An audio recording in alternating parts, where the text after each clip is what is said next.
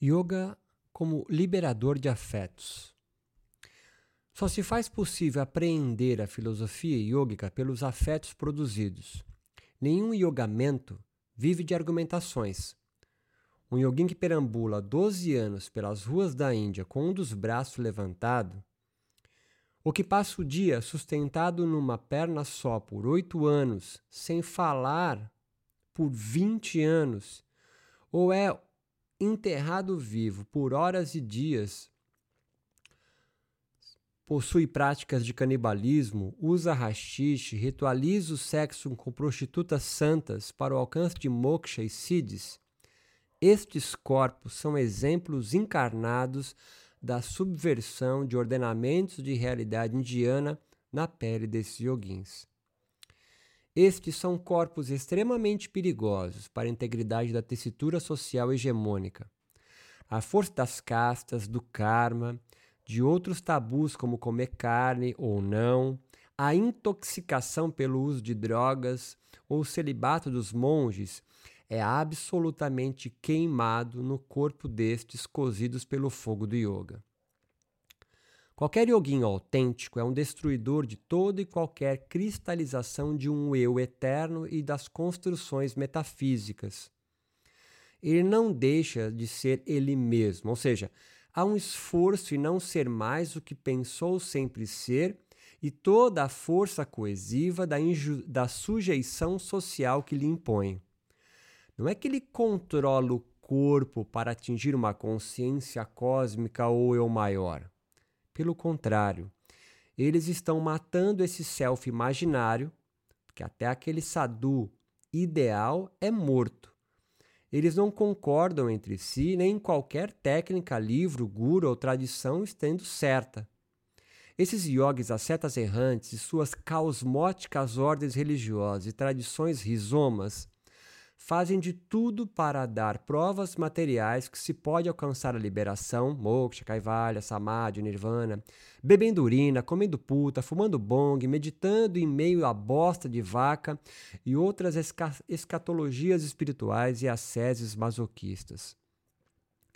Eles não estão buscando afrontar, sofrer, conquistar ou vencer algo estão fazendo passar desejos, prana, propósitos, orgônios, tal, yin, yang, conatos. Enquanto sobrecodificados, e pior, desatentos a essa sobrecodificação de signos sociais, não vive-se, mas sobrevive-se inconsciente tudo que se passa, me move, compõe e decompõe, imaginando ser. Esse é um campo fértil para as metafísicas germinarem. Não é a força da mente ou a resistência do corpo que os yogis estão demonstrando, mas o que pode um corpo. Os yoguins autênticos pertencem a tradições selvagens e primitivas. Em suas plurais ordens espirituais, desorganizam mundos imaginários que a cultura indiana e a nossa, que tenta replicar a deles, estruturou em castas e organizou em karmas. O yogar, talvez não, os yoga alguma coisa, mas o yogar é anterior a isso tudo, aos yogamentos. Vedas, Jainas, budistas, sikhs, sufis e cristãos vem depois. Antes, um sujeito criado e mantido pelos sócios, seja estruturado pelas castas, classes sociais ou raças, após um yogar autêntico com muito esforço e propósito, tapas sankalpa, um indivíduo surge. Yoga como aliado na desconstrução constante do eu ou a certeza da inconstante alma selvagem yógica. Os yoguins eh, civilizados ou lojistas, como se referem os próprios sadhus indianos contemporâneos a esses yogas e yogis e yogamentos que se expõem para angariar devotos e capital, são aqueles nascidos sob o selo da espiritualidade do capital. E sua ordem mais recente, espiritual, é dos neoliberais, captura anestesiam corporalidades, enfeitiçando yogas, yoga como feitiço. organizam tudo que não é para sempre ser. Os yoguins autênticos não. Organizam e fazem passar tudo que não somos, aquilo que não pode. Todo yoguin metafísico, seja o gestado nos sócios despótico ou do capital, defende uma desafetação da forma de yogar. Para estes, a corporeidade é irracional, a consciência é líder e o corpo algo a ser domado, gestado.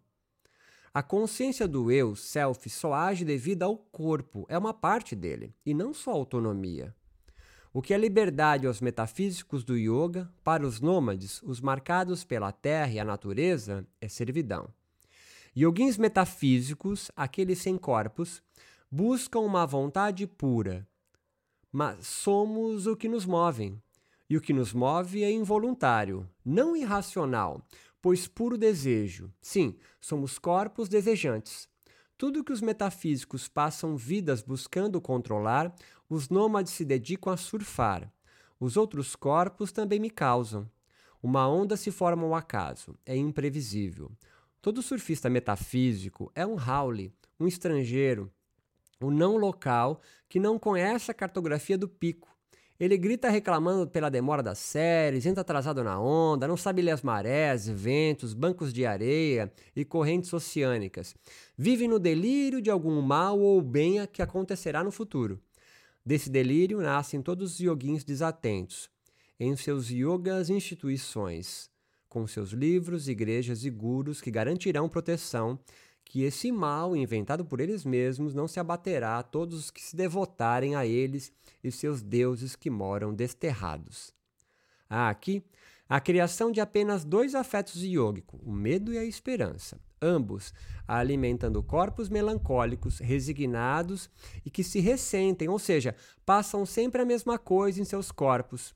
Por isso, tanto ressentimento e sempre as mesmas ideias. Claro, se passa o mesmo no corpo, as ideias se repetem como uma indústria de mais do mesmo. Seria Sansara viver sentindo sempre a mesma coisa?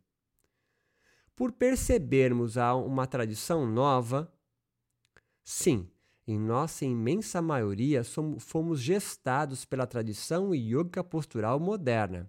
Há outras tradições. Ainda não produzimos, no entanto, corpos iógicos como exemplos vivos da subversão social que assistimos entre sadhus, yoguins, ascetas e errantes indianos. São todos eles yoguins inúteis, aqueles em yogamentos nômades, por isso sem nenhuma expectativa de alcance do bem ou do mal futuros. Vivem incorporados, portanto.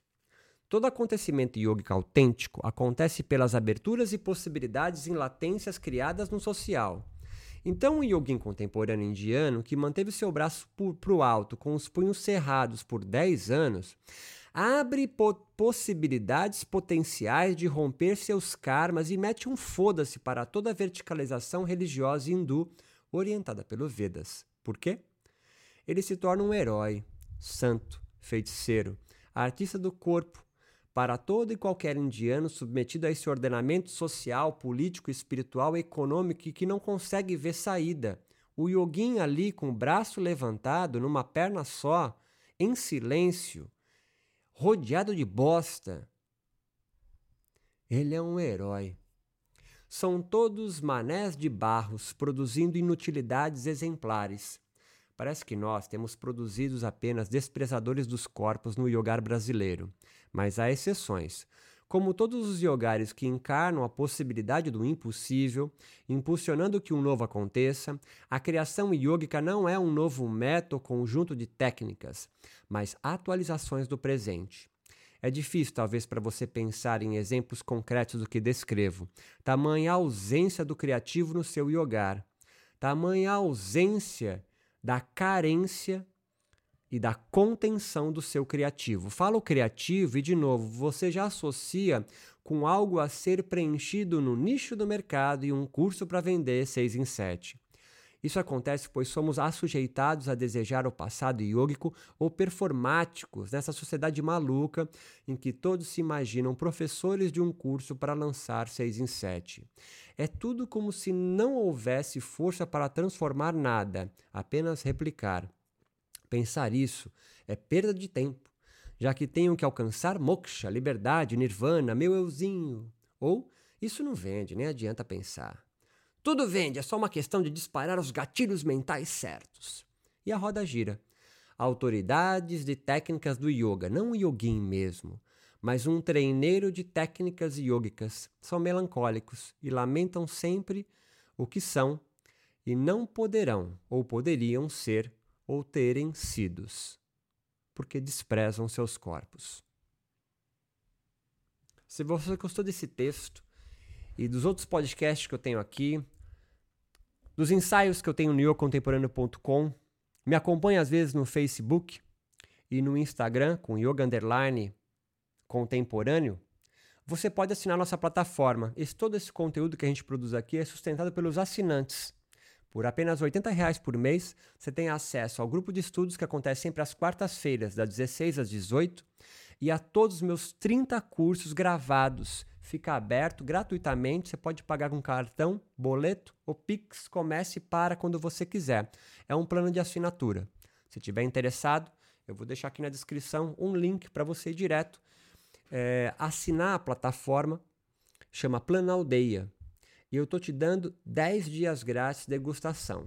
Meu nome é Roberto Simões, do Eu Contemporâneo. Forte abraço, te aguardo.